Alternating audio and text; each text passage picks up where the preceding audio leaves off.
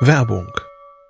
Was nervt extrem? Richtig, wenn Webseiten lange laden. Deswegen machst du deine Seiten schnell, indem du an den Web Vitals schraubst. Dabei schwer zu optimieren? Die Time to First Byte. Das hat Mitwald jetzt geändert. Im Managed Cloud Hosting des Agenturhosters bekommst du eine genaue Analyse deiner Time to First Byte. Du siehst erstmals, über welche Hebel du die KPI verbessern kannst. Teste jetzt 30 Tage kostenlos. Alle Infos unter www.mitwald.de/heise. you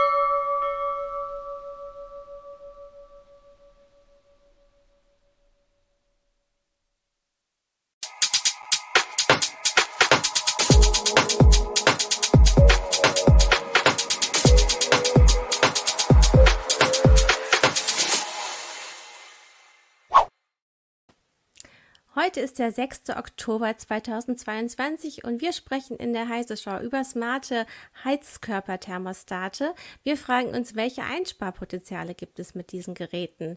Aber jetzt kommt erstmal der Sponsor. In einer Welt im Wandel kommt es für Unternehmen darauf an, schnell und flexibel zu agieren.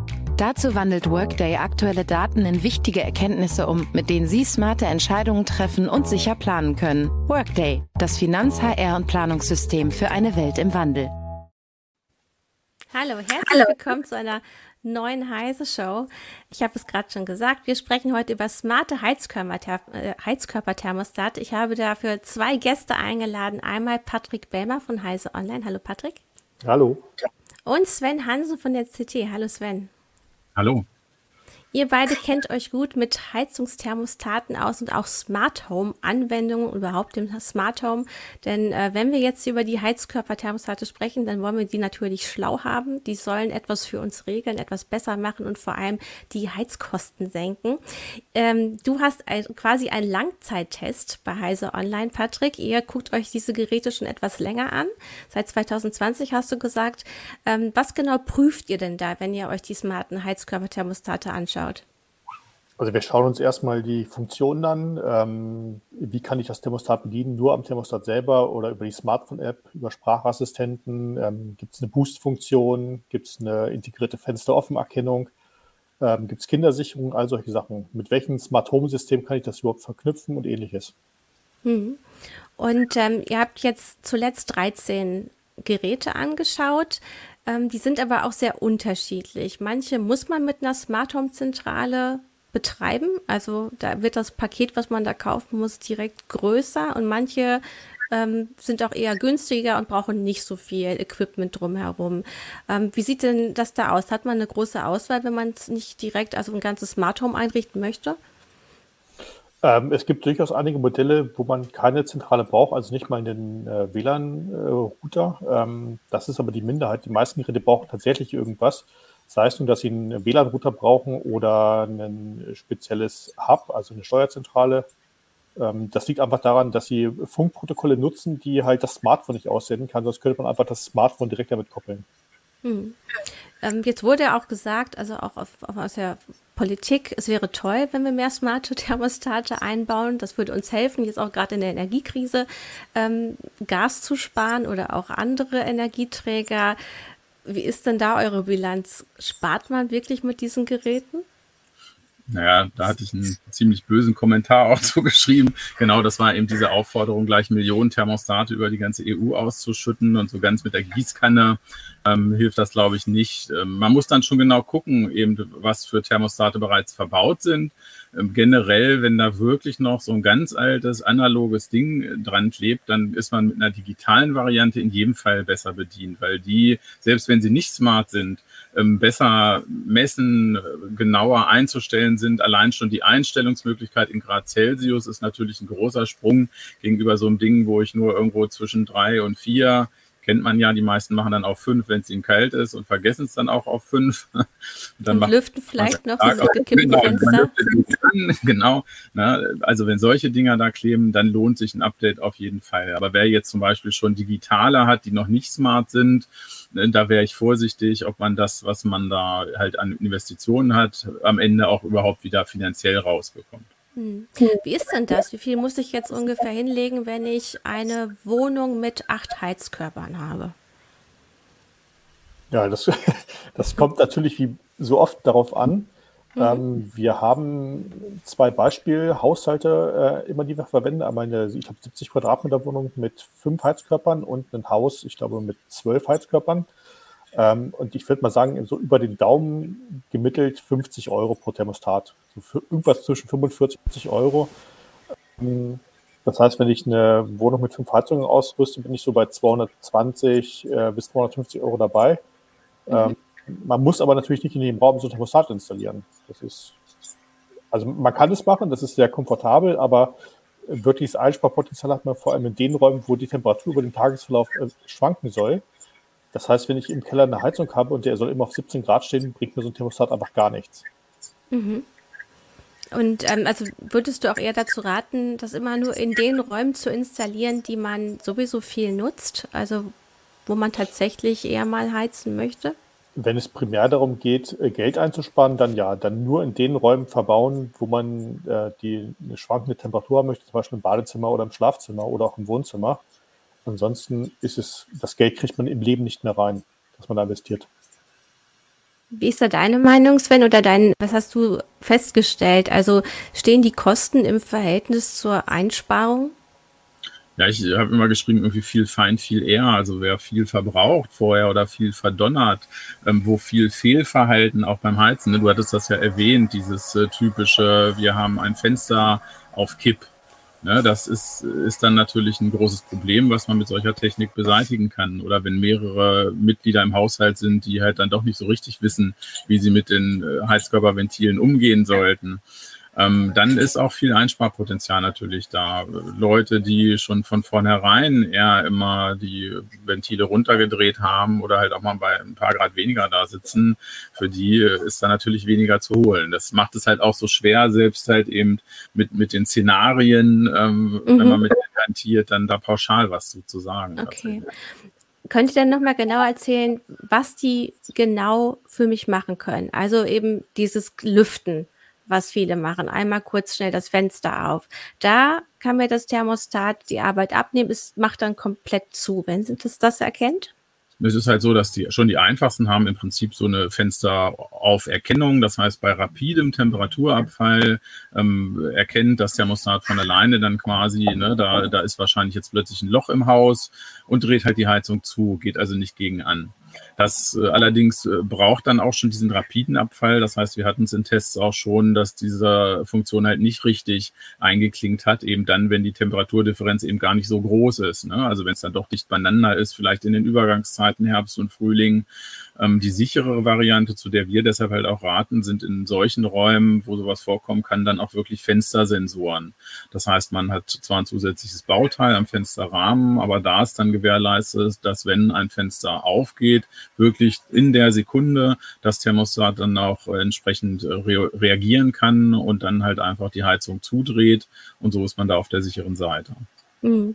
Hier schreibt doch gerade Alex Wuff, äh, die automatische Fenstererkennung, äh, die fun funktioniert bei ihm überhaupt nicht. Ja, ne, wie gesagt, also da gibt es auf jeden Fall große Schwankungen und man äh, im, im, Prinzip ist es natürlich für die Hersteller da auch schwer, den richtigen Weg zu finden, weil man möchte halt nicht, dass die ähm, Heizung immer automatisch ausgeht, wenn jetzt jemand mal kurz die Tür aufgemacht hat oder so. Ne? Mhm. Ne?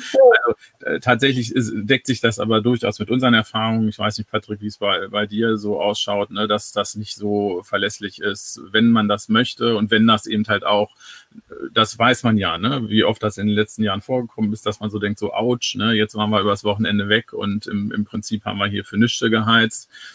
Dann kann sich das vielleicht schon über ein Wochenende amortisieren, halt einfach in so einen Fenstersensor zu investieren. Da geht das schnell, Geld dann auch sehr schnell zum Fenster raus, wenn sowas passiert.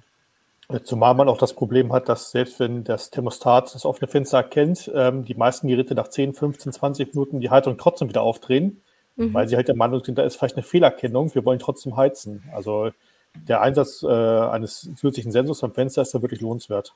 Mhm. Also dieses Fehlverhalten, dass man quasi zu lange das Fenster offen lässt und dann die Wohnung auch rauskühlt, das können die eben nicht ähm, ausgleichen, beziehungsweise sie reagieren automatisch und dann hat man vielleicht doch äh, wieder zu viel geheizt. Hier fragt jetzt auch gerade Plusmeet, kann man diese Erkennung überschreiben, also manuell aktivieren oder deaktivieren? Also das geht durchaus bei einigen Modellen, dass man diese Fensteroffenerkennung abschalten kann. Ähm, oder man umgeht sie halt, indem man tatsächlich so einen Sensor einsetzt. Ähm, eine Alternative wäre noch, dass man einen zusätzlichen Temperatursensor verbaut ähm, und einfach sagt, die Temperatur darf niemals unter 20 Grad fallen oder unter 18 mhm. Grad. Ähm, das verhindert zwar nicht, dass man das offene Fenster anheizt, aber man verhindert, dass ein Raum zu sehr auskühlt. Mhm. Das möchte man ja zum Beispiel eben auch nicht im Keller, den du schon genannt hast. Man will ja auch, dass da der Taupunkt nicht unterschritten wird. Da haben wir einmal so ein schönes Make-Projekt äh, auf Heise Online, wenn das, äh, wenn da jemand Probleme mit hat, wie man seinen äh, Keller ähm, davor schützt, äh, dass, dass, dass sich da Schimmel bildet. Das will man natürlich auch nicht in der Wohnung. Ähm, welche Geräte haben denn euch da besonders überrascht, was sie alles können? Dass sie vielleicht auch sowas ähm, erkennen können, wo der Taupunkt ist. Da muss man ja meistens draußen auch ein Messgerät drin haben, oder? Also ich wüsste gerade kein Gerät, das tatsächlich den Taupunkt mhm. als Ausgangswert für irgendwas benutzen kann. Das ich auch nicht. Der, okay, dann können die das wahrscheinlich gar nicht, weil es gibt auf jeden Fall eins, was auch ein Messgerät für draußen hat, ne? eins von diesen Thermostaten. Das, das ist dann immer, dass man mehrere smarte Geräte miteinander verknüpft und zum Beispiel sagt, ähm, ich habe draußen einen Temperatursensor und wenn der irgendeine bestimmte Luftfeuchtigkeit, irgendeine Kombination aus Luftfeuchtigkeit und Temperatur mhm. misst, dann gibt er das Signal an, die Heizung hochzufahren oder runterzufahren. Das mhm. ist in der Regel, dass man einen äh, zusätzlichen Temperatursensor hat, den man aber auch im Raum aufstellen kann oder wo auch immer man das möchte. Ähm, aber dass sowas im Gerät tatsächlich drin ist, wüsste ich nicht. Okay, also das Make-Projekt, das war, glaube ich, eben vor allen Dingen auch das, oder das fand ich auch das Spannende daran, mhm. daran wenn es dasselbe ist, da ging es vor allen Dingen halt auch um das Lüften mit Außenluft, also einfach mhm. durch geschicktes Ausnutzen der Außenluft halt wirklich, dass jemand es dann geschafft hat, so einen Keller halt auch trocken zu kriegen einfach. Man mhm. muss es halt immer zum richtigen Zeitpunkt machen, ne, wenn du das, genau. Ja, das war spannend. Genau, aber dann kommen wir doch nochmal auf eure Untersuchung zurück. Also ihr habt euch verschiedene Anbieter angeguckt, da sind auch so große Namen dabei wie AVM und Bosch ähm, oder auch die Telekom, ähm, Magenta, Smart Home, wenn ich das richtig verstanden habe. Ähm, was genau können die oder, oder wie sie, sehen deren Systeme aus? Tja, ähm, also man muss das ein bisschen unterteilen. Bosch und äh, Telekom Magenta, das sind äh, eigentlich komplette Smart Home Systeme. Da sind die Thermostate eine Komponente von vielen. Mhm. Das heißt, ich habe irgendwo eine Steuerzentrale sitzen, ich habe da vielleicht smarte äh, Leuchtmittel, ich habe meine smarten Schalter, die ich benutzen kann, die Thermostate, Alarmanlagen, alles Mögliche. Ähm, die sind in den Funktionen sehr ähnlich. Das heißt, ich, hab, ähm, ich kann einen Temperaturaufset einstellen, ich kann die Fensteroffenerkennung nutzen, ich kann andere Sensoren hinzufügen. Bei AVM ist das Thermostat eines von wenigen Smart Home Geräten. Ähm, da brauche ich einfach nur eine Fritzbox mit einer Telefon Telefoneinheit drin, äh, steuere das Ganze auch über die Fritzbox oder über eine zusätzliche App und habe relativ wenig Komponenten, die ich verknüpfen kann. Es gibt zwar noch Schalter und äh, Steckdosen, aber ich habe da halt nicht so ein Ausmaß äh, an Geräten, das ich kombinieren kann. Ja, das stimmt. AVM ist da äh, tatsächlich, also macht schon länger Smart Home in den Fritzboxen, aber nach wie vor sehr verhalten unterwegs. Das würde ich auch sagen, so von der Geschwindigkeit. Wobei allerdings auch da, das war für mich auch so ein bisschen halt ein, eine Info von der IFA, was ich so mitgenommen habe, die natürlich auch gerade diesen Punkt Energieersparnis irgendwie äh, auf, aufgefangen haben und da halt auch versuchen, jetzt halt irgendwie nachzulegen dementsprechend. Aber die Fritzbox, muss man einfach sagen, ist da auch so ein bisschen der Hans Dampf in allen Gassen, ähnlich wie bei der Telekom halt diese Speedboard-Router, die machen halt vieles und eigentlich ist Smart Home ja nur so ein, eine Ecke ganz links oben und vielleicht nutzen das auch tatsächlich nur 15 Prozent der Kunden, deshalb bewegt sich da nicht so viel, während eben so ein System wie Bosch ja im Prinzip ähm, Smart Home tatsächlich als ähm, ja ja eben als als Hauptzweck halt in der Mitte steht. Und wie gut ist die Bedienbarkeit ähm, jetzt bei der Fritzbox? Da macht man das ja über den Desktop, meine ich. Oder auch am Gerät selbst. Also da sind ja auch Tasten an dem Thermostat dran. Also die AVM-Thermostate haben den großen Vorteil, man kann alles am Rechner machen, am großen Bildschirm mit Maus und Tastatur. Ähm, oder man greift halt zur App, die es von AVM gibt, oder halt auch direkt am Thermostat. Das ist bei den meisten Geräten nicht der Fall. Da hat man entweder eine, eine App, die man benutzen kann, oder halt die Bedienung am Gerät. Wenn man das eher komfortabel haben möchte am, am großen Bildschirm, ist AVM einer von wenigen Anbietern, der das unterstützt. Mhm. Und äh, wie sieht das bei der Telekom aus? Äh, hat man da dann eine App oder auch geht das auch über den Desktop? Ähm, ich kenne nur die App. Ich weiß nicht, ob es mhm. bei den ganz aktuellen Speedport-Routern, die das Smart Home Protokoll unterstützen, äh, die Möglichkeit gibt, das am Browser zu machen. Da weiß Sven vielleicht mehr. Ich glaube, Sven ist stehen geblieben. Wir reden da, genau, ich glaube, da ist kurz das, hing das Internet, ähm, beziehungsweise die Verbindung. Ähm, wie sieht es denn bei anderen äh, Anbietern aus? Ähm, Shelly, Tado, Fibaro, Revolt, Meros, ihr könnt noch viel mehr von denen nennen. Ähm, werden die, sind die alle steuerbar dann über eine ähm, Smartphone-App? Ähm, also über eine Smartphone-App sind es alle. Mhm. Ähm, also mir fällt zumindest von den 13 Kandidaten gerade keiner ein, der keine App hat. Ähm, Shelly ist noch ein Kandidat, den ich auch über den Browser steuern kann. Ähm, das geht auch wunderbar am PC, ist da sogar deutlich einfacher als in der App, wenn man, wenn man das System ausnutzen will, sehr viel tippen muss. Mhm. Ähm, ansonsten ist noch die Bedienung per Sprache bei allen möglich. Nicht mit allen Systemen, aber irgendein System unterstützt eigentlich immer das Thermostat. Ansonsten, Netatmo bin ich mir gerade nicht sicher. Da kann man zumindest die Zusatzsensoren über den Browser konfigurieren. Ähm, aber ja, eine App haben alle. Hm. Ähm, einige können auch Geofencing ähm, ermöglichen. Also dass man, man programmiert nicht nur die Thermostate, dass die selber ähm, die Heizung steuern, wenn man nicht da ist, sondern die erkennen auch, wenn ich nach Hause komme und ähm, werden dann zum Beispiel, dann wird die Heizung zum Beispiel dann wärmer. Ähm, wer, welche Systeme können das? Ja, im Prinzip äh, muss man erstmal sagen, ist das äh, ja eigentlich auf den ersten Blick ein sehr cooles Feature, was äh, auch uns im Smart Home eigentlich immer wieder begleitet, wo aber die Tücken tatsächlich dann im Detail stecken. Also das geht so halbwegs gut, wenn, wenn du halt als, als Single halt irgendwie in deinem einen Zimmer halt sitzt und quasi dein Handy rausnimmst zum Beispiel aus dem System und dann weiß das System halt irgendwie, okay, du bist nicht mehr da, dann ist das einfach ähm, ja, fängt dann schon an, fängt aufzuhören, wenn man das Handy dann irgendwo mal vergessen hat und wird dann alles beliebig kompliziert, wenn mehrere Haushaltsteilnehmer auch wirklich drin sind. Und dann ist es eigentlich immer schwieriger, mit dieser Anwesenheitskontrolle, mit diesen Automatismen tatsächlich äh, zu arbeiten. Also so, dass wir eigentlich da, hm, es sei denn, man geht schon sehr stark in Richtung eigener Smart Home Zentrale, wo man sich dann also quasi auch selber um die ganze Programmierung kümmert, ähm, ansonsten raten wir da eigentlich äh, fast eher von ab. Da ist es aus unserer Sicht einfacher, an der Tür noch einen zusätzlichen Schalter zu machen nach dem Motto ähm, Energiesparen. Das kann man machen. Ne? Das heißt, du hast da einen Funkschalter neben der Tür und wenn du weißt, okay, jetzt ist hier für mindestens einen Tag mal Ruhe in der Hütte, dann gehe ich halt raus und haue auf diesen Schalter und alles fährt runter ähm, das ist dann sicherer, als darauf zu setzen, dass irgendwelche Geofencing ne, oder Erkennungsalgorithmen da tatsächlich einen guten Job machen. Zumal man bei Geofencing auch darauf achten sollte, dass die Thermostate bestimmte Funktionen mitbringen. Das ist einmal, dass ich eine Basistemperatur einstellen kann, mhm. ähm, weil ich ansonsten vielleicht das Problem habe, dass ich diese Temperatur unterschreite. Und äh, es ist einfach so, dass wenn ich eine Temperatur halte, brauche ich weniger Energie, als wenn ich diese Temperatur über, ein, über eine große Spanne erreichen muss.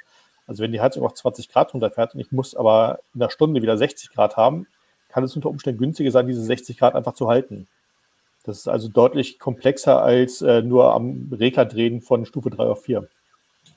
Und wie gehen da die Feineinstellungen oder was kann man programmieren bei den meisten Thermostaten? Ist das eine Wochenprogrammierung äh, für jeden Tag? Ähm, kann man was einstellen oder wie sieht das aus? Also äh, Wochenprogramme haben alle. Ähm, es haben auch fast alle die Unterscheidung zwischen den einzelnen Wochentagen. Ähm, es gibt auch Anbieter, die bieten an, den deutschen Feiertagskalender zu übernehmen. Das heißt, ein Dienstag, der ein Feiertag ist, wird wie ein Sonntag behandelt. Ähm, es gibt auch die Möglichkeit zu sagen, ich habe, wenn ich montags im Urlaub bin, ein anderes Programm noch, als wenn ich montags zu Hause bin. Das lässt sich alles einstellen. Man kann in der Regel Temperaturen definieren, die gehalten werden sollen, wenn ich im Urlaub bin ähm, oder einfach nachts oder in Abhängigkeit des Sonnenstandes. Das ist bei einigen möglich. Ähm, und natürlich die Verknüpfung mit anderen Sensoren. Das heißt, dass ich sage, wenn montags die, der Außensensor 18 Grad meldet, dann bitte die Temperatur in der Heizung auf 20 Grad halten. Ähm, also da kann man bei vielen Geräten schon sehr viel basteln. Hm. Welche Geräte waren denn besonders gut bedienbar oder sind besonders gut bedienbar, auch wenn man sowas einstellen möchte? Ja, die Puh, Unterschiede. Also, Achso. Hm, ja, also ja, gab es so, gab's so ein, ein, Gerät, wo ihr gesagt habt, wow, das ähm, ist wirklich sehr leicht zu bedienen. Das ist sehr verständlich. Es ist ähm, inhärent logisch aufgebaut. Also wenn man wirklich alle Schritte nimmt, vom Auspacken inklusive Einrichten bis zur Programmierung des Wochenplans, würde ich sagen, dass Bosch relativ einfach zu bedienen ist. Ähm, man muss keinen umständlichen Account anlegen, ähm, man muss keine wilden Zifferncodes eingeben und ähnliches. Die App war relativ leicht zu bedienen. Ähm, ansonsten AVM und Shelly, weil ich halt am PC das direkt machen kann. Ähm, das heißt, ich habe die Maus und die Tastatur zur Verfügung. Das waren so die Beispiele, die mir gerade einfallen, die wirklich leicht zu bedienen waren. Die, die größten Unterschiede sind tatsächlich eben in dieser Phase Einrichtung halt. Ne? Bedienen ähm, bezieht sich eigentlich dann vor allen Dingen immer ja auf dieses Tuning von dem System. Ne? Also die Pläne reinzukriegen, so wie ich sie brauche und dann halt eine Feinabstimmung zu machen, wenn ich halt merke, okay, jetzt stehe ich hier morgens auf und stehe dann doch irgendwie im Kalten. Man muss das halt ein bisschen alles äh, anpassen und das ist so die Phase, wo man eigentlich am meisten mit dem System zu tun hat und wo man halt auch Unterschiede hat. Man muss dann aber auch ehrlich sagen, wenn sowas erstmal läuft, ähm, also ich hatte auch sowas auch in einer, in einer Mietwohnung länger laufen dann ist es, dann kriegst du davon auch nicht mehr so viel mit. Also, ne, dann funktioniert das ja und, und äh, macht da, was es soll, wo ich immer noch dankbar war oder was ich äh, persönlich noch äh, mitgeben würde. Auf jeden Fall sollte so ein Ding eine Boost-Taste haben, weil der Tag, wo man sagt, irgendwie mir ist kalt oder wo irgendjemand von den Mitbewohnern sagt, mir ist kalt, der wird auf jeden Fall kommen und dann interessiert es auch nicht, ob da auf dem Ding 22 Grad oder 24 Grad draufstehen. Dann will man einfach nur, dass es warm ist und da ist so eine Taste unglaublich wichtig wichtig für, fürs Wohlbefinden. Eben die direkte Bedienung, ohne dass ich eine App rausziehen muss, sondern ich kann draufdrücken. Das ist diese Boost-Sache. Das Ding geht für fünf Minuten richtig hoch und geht dann halt aber auch wieder runter kann ich es halt zumindest nicht vergessen. Hm. In eurem Test stand auch, ähm, dass die Geräte nicht immer unbedingt die ähm, Raumtemperatur richtig gut erfassen können, weil es an der Wand an, eine andere Temperatur sein kann als in der Mitte des Raumes. Das hat ja dann wohl auch damit zu tun. Hm. Ja, das Hier war noch eine dieselbe Thematik, ja, wie man früher schon auch bei Zentralheizung gehabt hat, dass man halt noch einen Thermostat hat, einen Wandthermostat neben der Tür, irgendwo in der Mitte des Raumes, hat man gesagt. Und das geht natürlich auch hervorragend mit diesen ganzen Funkgeräten. Viele Anbieter haben halt so ein passendes Wandthermostat äh, dabei. Auch das mit Batterie und Funk. Man muss also keine Löcher bohren und äh, kann dann halt auch vielleicht mal zwei oder drei Heizkörper gleichzeitig steuern, wenn der Raum so groß ist, dass da mehrere verteilt sind. Hier ist noch eine schöne Frage. Ähm, welche von diesen Systemen funktionieren dann auch ohne Internet beziehungsweise die Cloud, also zumindest rudimentär? Boah, ähm, das System von Hochmatic IP arbeitet so, ähm, Eve arbeitet so, Shelly arbeitet so. Shelly, ähm, genau. Ich glaube, Aquara kann es auch. Da, also die Voraussetzung ist immer, dass diese Schaltpläne, die man vorher programmiert hat, tatsächlich im Thermostat gespeichert werden. Das braucht dann quasi keinerlei Verbindung mehr selbst. Ähm, die Verbindung zur Bridge, zur Steuerzentrale kann dann weg sein. Ähm, aber das, äh, ich glaube, so ein Drittel bis die Hälfte der Geräte kann das. Ähm, das muss man im Detail dann mal im Test anschauen. Ähm, es gibt dann auch noch Unterschiede. Kann ich die Geräte überhaupt noch über die App steuern oder nicht? Oder muss ich direkt zum Gerät gehen? Da gibt es auch noch Abweichungen tatsächlich ist das dieses Thema Cloud oder nicht Cloud ein wichtiges, weil das wie bei anderen Smart Home Geräten auch manchmal, also man sieht da auch so eine leichte Linie bei den Preisen. Also viele günstige Geräte, die arbeiten auf jeden Fall mit der Cloud. Und das ist ja auch, auch logisch, weil viel Funktionalität eben aus der Cloud kommt, viel Leistungsfähigkeit der Geräte. Und da kann man die Geräte halt billiger machen wer bereit ist, äh, eben diesen Weg der Cloud zu gehen, der bekommt äh, meistens mehr für weniger Geld und auch teilweise spannendere Funktionen. Also sowas wie eine, eine Wetterprognose, ne? muss ich heute noch riesig aufheizen, wenn morgen irgendwie eh 23 Grad draußen sind. Ne? Sowas äh, kann sich ein System über die Cloud aus dem Netz ziehen. Wenn ich will, dass das nur ganz alleine da für sich funktioniert, dann muss ich die ganzen Sachen irgendwo anders herkriegen. Oder ich brauche halt eine Smart Home Zentrale, die Sachen halt miteinander verbindet, verknüpft und steuert oder andere Sensorik. Also es wird dann, ne, aus meiner Sicht ist das auch eine Frage ein bisschen zwischen, zwischen billiger, teurer. Wenn Leute die Cloud partout nicht anfassen wollen, dann äh, müssen sie halt ein bisschen tiefer in die Tasche greifen und auch ein bisschen mehr Aufwand zur Steuerung äh, aufwenden. Das ist so mein, meine Erfahrung da. Welche Protokolle nutzen denn diese Geräte? Ist das alles der gleiche Standard? Nee, Patrick, quer durch die Bank, würde ich mal sagen. Ne? Da hat man nichts, also wie bei allen anderen Smart Home Geraffel hat man da nichts, was man, ne, also verschiedene Funkprotokolle, äh, proprietäre im 869 äh, Megahertz Bereich, Zigbee ist dabei, was man von Philips Hue und Lichtgeschichten ähm, kennt, äh, Wi-Fi auch zunehmend, ähm, wobei Wi-Fi immer ein bisschen den Ruf hat, irgendwie viele Batterien zu schlucken, hat sich aus meiner Sicht inzwischen ein bisschen relativiert über die Jahre. Also früher waren das, äh, stimmt, Batterien haben wir noch nicht drüber gesprochen. Ne? Die Geräte müssen ja irgendwie betrieben werden auch noch ähm, deckt ULLE, ist es bei AVM, weil die ja aus dieser Deckt-Schiene kommen mit ihren Telefonen. Also das ist alles da, da bunt gemischt. Also einen einheitlichen Standard gibt es dann nicht. Wenn überhaupt, kann man vielleicht sagen, dass äh, wenn, wenn man eben über auch dann, ne, kommen wir wieder zu der Cloud, die, die Cloud sorgt teilweise ein bisschen dafür, weil man dann sowas hat wie ähm, Alexa-Steuerung, Google Home, if this then that. Das heißt, man hat Anknüpfungspunkte, sodass halt, oh, ich habe Alexa gesagt, Entschuldigung. das ist auch ein gutes Thema. Also wenn man das Smart Home richtig ausbaut, ähm, genau. dann kann man eben auch mit Sprachbefehl sogar die Heizung dann genau. einstellen.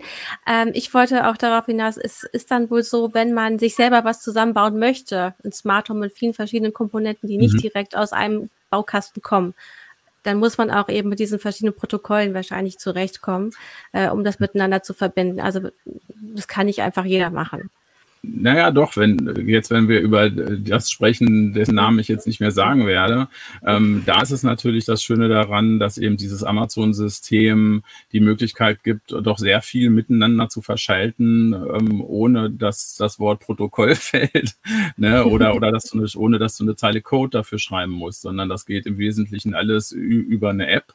Ähm, du kannst äh, Produkte anderer Hersteller da auch einbinden und kannst dann munter loslegen, da deine Regeln zu machen. Ne? Also du kannst da auch mhm. selber irgendeinen Bewegungsmelder nehmen oder irgendeinen anderen Trigger, also irgendeinen Auslöser dir aussuchen und daran halt eben deine Heizungssteuerung koppeln halt. Ne? Oder kannst eben auch Sprachbefehle, komplexere Sprachbefehle machen, mit denen sich halt quasi ein ganzes Szenario äh, abbilden lässt, sowas wie ein Feiertag oder sowas, ne? Oder wenn ich jetzt mhm. sage, ich habe irgendwie eine Party und hier kommen irgendwie 30 Leute und dann äh, hat das halt auch Bedeutung, ne? Dann muss vielleicht im Gästebad irgendwie ist der Heizkörper dann an und im Wohnzimmer kannst du es alle ausmachen, weil da sowieso alle abhängen. Ne, mhm. solche Geschichten kann man da schon machen und das ist tatsächlich sehr niederschwellig. Also da, da braucht es nicht viel dafür. Das ist das Positive. Auf der anderen Seite ja. mögen viele Leute das einfach nicht, dass äh, im Prinzip Informationen natürlich abfließen und auf der, ne, auf der Cloud-Seite auch durchaus relevante Informationen auflaufen. Das kann man jetzt auch nicht verhehlen, weil durch das Heizverhalten sieht man natürlich auch ein bisschen, wenn man darauf gucken würde, was die Leute halt da gerade im Haus machen oder ob sie da sind oder weg sind. Hm. Ja, also es gibt auch Artikel dazu auf Heise Online, wie sicher ein Smart Home äh, sein kann oder auch nicht. Also wie da auch die Hacking-Möglichkeiten sind. Ähm, du hast gerade schon Akkus angesprochen, beziehungsweise Batterien. Und hier war auch eine Frage, was macht das smarte Thermostat beim Stromausfall? Und ich glaube, das könnt ihr jetzt erzählen. Äh, die sind auf jeden Fall, die haben eine eigene Stromversorgung, wenn man den Batterien reinsetzt. Die haben in der Regel zwei AA-Batterien drin. Ähm, AVM benutzt im 302 drei Batterien, Shelly verbaut einen festen Akku. Das heißt, beim Stromausfall laufen die einfach munter weiter, was aber herzlich wenig bringt, weil die meisten Heizungen, die im Keller stehen oder im, im Technikraum, Strom brauchen. Das heißt, ich habe dann Heizkörperthermostat, die arbeiten, obwohl die Heizung aus ist. Ähm, das dokumentiert also, aber zumindest dann den Temperaturverfall. ähm, ansonsten gilt da im Prinzip das gleiche wie für den Internetausfall. Ähm, solange die ganzen ähm, Programmierungen im Thermostat stecken, läuft das einfach munter weiter. Ähm, ja, ansonsten, die Stromversorgung reicht meistens so für ein bis anderthalb Heizperioden, sprich so 12 bis 15 Monate ist so die Erfahrung. AVM sagt, im neuen Thermostat sind es sogar drei Heizperioden, glaube ich. Ähm, Shelly sagt auch, glaube ich, ein bis anderthalb Heizperioden durch den Akku. Ähm, da ist das Problem, da muss ich hinterher entweder eine Powerbank zum Thermostat schleppen oder ich muss das Thermostat abbauen und zum USB-Ladegerät schleppen, weil ich direkt am Thermostat laden muss. Ich kann den Akku nicht rausnehmen. Ansonsten großer Nachteil, man muss wirklich Batterien einsetzen. Wiederaufladbare Akkus unterstützt aktuell nur Tado und das auch nur äh, im Falle eines ganz bestimmten Akkus, weil alle sagen, die Spannung in den Akkus ist mit 1,2 Volt zu niedrig. Ähm, da kommen wir zu Fehlmessungen beim Batteriestand. Also das sollte man dann bei den Kosten und beim Aufwand immer berücksichtigen. Genau, das, Wobei, du sprichst das an. ein, einige, die, Entschuldigung, ähm, mit äh, sehr guten Akkus, also von Eneloop gibt es auch solche High-Energy-Akkus, die dann plötzlich doch wieder zugefasst haben. Ne? Also als ich es in Betrieb hatte, obwohl die Spezifikation das äh, teilweise nicht, nicht angegeben hat. Also manchmal kommt es dann vielleicht auch auf den Versuch drauf an.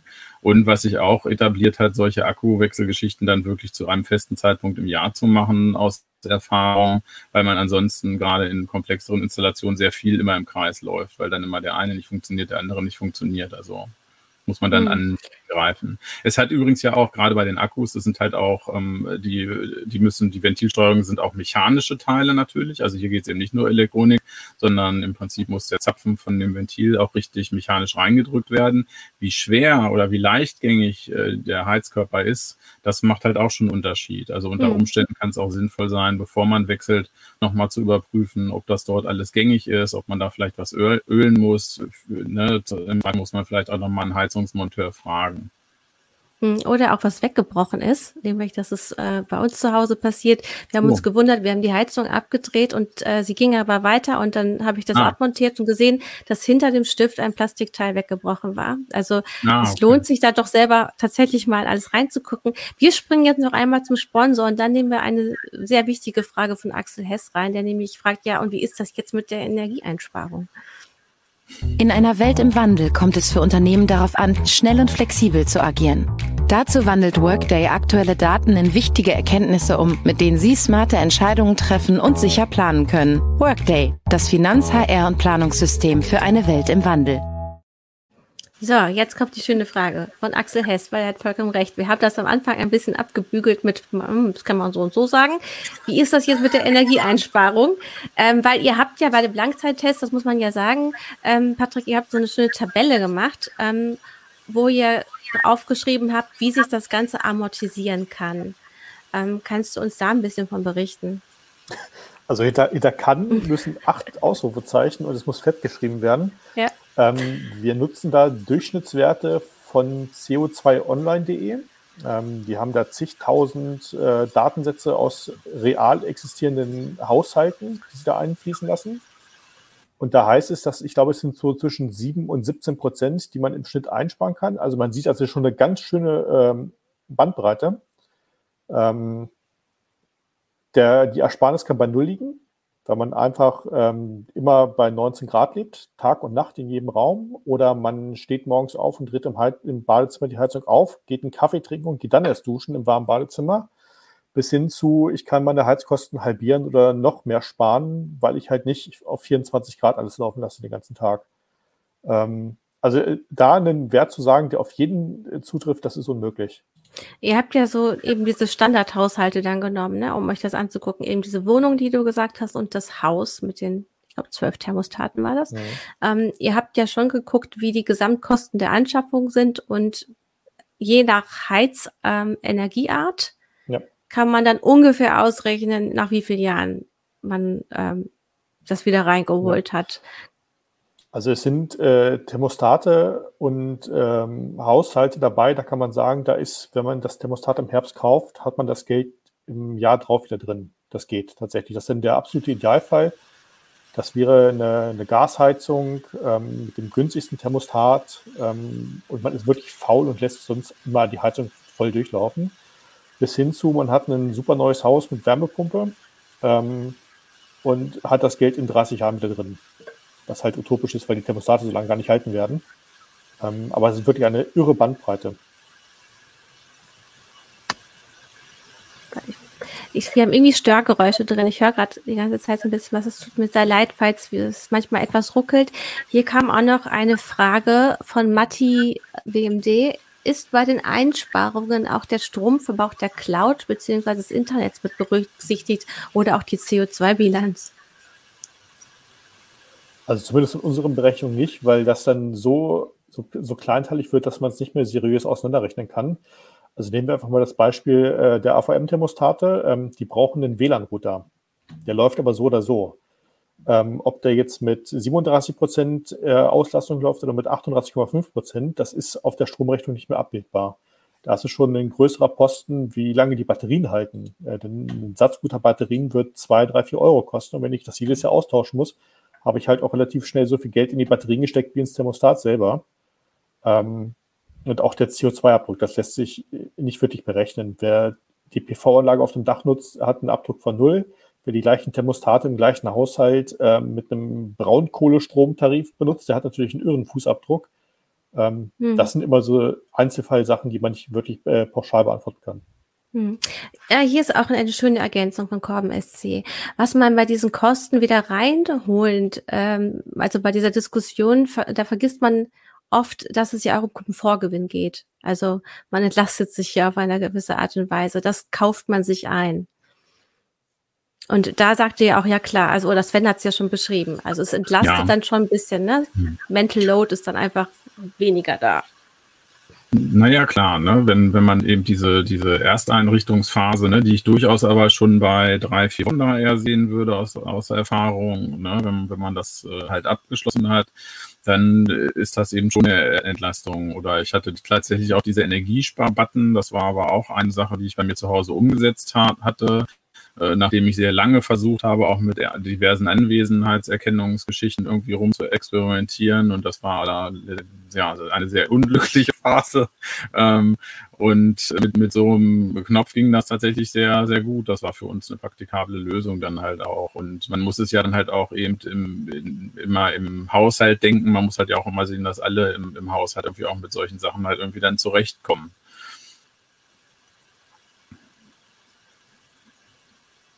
Ich schaue gerade nochmal auf die Kommentare. Es geht ja auch einmal um eine automatische Absenkung. Da wäre das Einsparpotenzial sehr hoch. Könnt ihr dazu was sagen?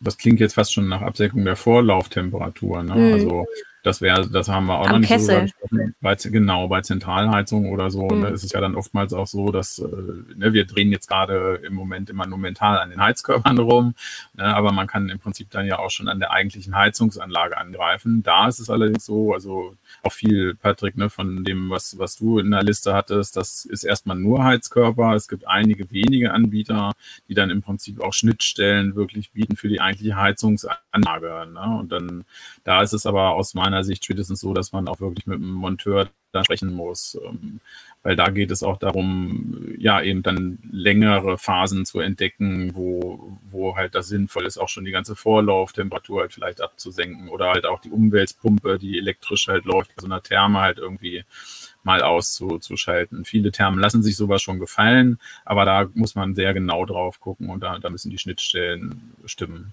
Was wir daran so ein bisschen sehen, fällt mir jetzt nur so auf, auch ähm, mhm. dass äh, Heizung ist äh, oftmals alles ein sehr träges System. Ne? Also ja, wir arbeiten mit diesen Heizkörpern, die brauchen sehr lange, also aufgeheizt sind und sich dann wieder abgekühlt haben mit fossilen Energien. Äh, also man, hat überall Zeitverzug drin. Das heiße Wasser kommt erst noch von der Therme durch die halbe Wohnung, bis es dann da ist. Das ist alles sehr schwer. Ja, ne? also wir sehen zumindest, wenn wir in, in anderen Bereichen halt, was weiß ich, elektrische smarte Zusatzheizungen, ne, wenn, wenn wir andere Energieformen haben oder halt irgendwie von der Photovoltaikanlage Strom jetzt halt wie auf eine Infrarotheizung schicken, dann wird das schon ein anderes Spiel. Da kommt auch ein bisschen mehr Geschwindigkeit rein in diese Smart Home Geschichten. Dann fällt es auch leichter, eben auch solche recht präzisen Fragen dazu beantworten. Ne? Also was, was kostet das? Was bringt mir das? Weil doch ähm, dieses Arbeiten mit diesen trägen fossilen Systemen, es ist äh, teilweise schon schwer. Also es braucht viel Zeit und Fingerspitzengefühl, um das dann auch auf den eigenen Tagesablauf anzupassen. Ähm, also kann man schon zusammenfassen, man sollte nicht nur auf die Thermostate an sich gucken, sondern auch ähm, schauen, wie man überhaupt, ähm, wie die ganze Heizungsanlage eingestellt ist. Da holt man sich vielleicht noch einen Monteur dazu. Ähm, das wurde, glaube ich, auch von äh, den Verbraucherzentralen geraten, mhm. dass man einmal schauen sollte, wie eben Vorlauftemperaturen eingestellt sind, ob man was optimieren kann. Ähm, ich schaue jetzt nochmal auf die Kommentare, weil ja relativ viel gefragt wird heute. Mhm.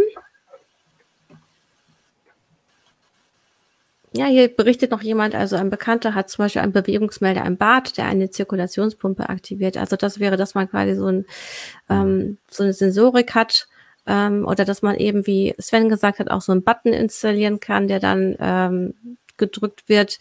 Ähm, so, ich bin jetzt zu Hause und jetzt kann das hier alles hochfahren.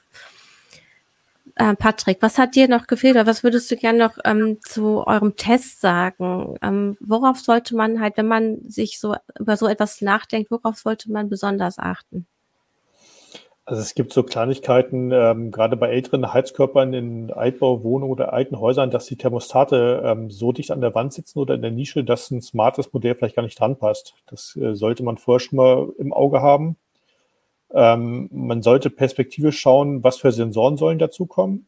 Ähm, will ich vielleicht ein, irgendwann ein Smart Home System fürs Haus aufbauen, das auch andere Bereiche abdeckt oder reichen mir Thermostate? Ähm, sind Kinder im Haus, dann ist eine Kindersicherung vielleicht nicht verkehrt, weil an so einem smarten Thermostat kann man auch genauso schnell mal drehen wie an einem analogen Thermostat. Ähm, das überschreibt man einfach die Programmierung, zumindest bis zum nächsten Schaltpunkt, der hinterlegt ist. Ähm, also eine ganze Menge äh, Kleinigkeiten, die man noch berücksichtigen muss, die man gar nicht alle aufzählen kann. Äh, darum im Vorfeld gucken, ähm, wie viele Geräte brauche ich, ähm, wo sollen die überhaupt hin, ähm, sind das Räume, wo ich wirklich einen Temperaturwechsel brauche? Ähm, mhm. Habe ich ein iPhone zu Hause? Benutze ich Android? All das spielt da mit rein. Genau, um das doch einmal zu sagen, mein Kollege Malte Kirchner hatte äh, im Sommer schon eine heiße Show gemacht zu smarten Heizkörperthermostaten und die wandte sich aber vor allem an Apple-Nutzerinnen und Nutzer. Da können ähm, jetzt noch die Zuschauer vielleicht reingucken, die eher äh, im Apple-Universum unterwegs sind. Hier sind jetzt noch mal ein paar schöne Fragen eingetrudelt. Unter anderem können wir noch was zum Thema Adapter zum Ventil äh, sagen. Ist, manche Geräte brauchen so etwas. Ja, die liegen eigentlich immer bei. Ne? Also verschiedene mhm. Adapter. Ähm, es kann natürlich immer Heizkörper geben, wo es dann irgendwie doch nicht passt. Also, ne? also muss man auch schauen. Also wie mit dem Abstand von der Heizung. Man muss erstmal gucken, ist das alles kompatibel. Ansonsten für die Installation braucht man ja eigentlich sonst nur seine Hände und eine Rohrzange in manchen Fällen, um das auch genau. zu lösen oder schön ein, dicht dran ein, zu machen. Ein schönes Handtuch, damit man den Außenring nicht verkratzt mit der Rohrzange.